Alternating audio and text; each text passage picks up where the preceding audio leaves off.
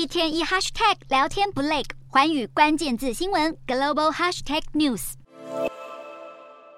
瓦格纳集团的兵变掀起全球对佣兵组织的关注，因为雇佣兵这个名词仿佛有一层神秘面纱。基本上，世界各国的雇佣兵分为两种类型。一种是正规的雇佣军，像是法国的外籍兵团；另外一种则是私人雇佣兵，顾名思义，就是由雇佣公司所管理的军团。目前全球大约有一百多家的雇佣兵公司。除了瓦格纳之外，最恶名昭彰的大概就是阿卡德米公司，也就是过去称的黑水公司。这家公司是美国军工复合体的产物。一九九七年，由几名美国海豹突击队的退役军人所组建。二零零一年爆发九一一恐怖攻击之后，黑水公司作为美国在伊拉克和阿富汗的主要军事任务承包商。但后来因为卷入在伊拉克枪杀平民的丑闻而宣布改名。另外，同样也是由美国退役军人所创办的，还有 MPRI 军事职业资源公司，里头有超过两千名的退役军人，其中更有不少是军方将领出身。第三则是由英国和美国军方背景的 SI 公司，成员包括了许多美国和英国的高阶军官，旗下甚至有多达五千多名的成员。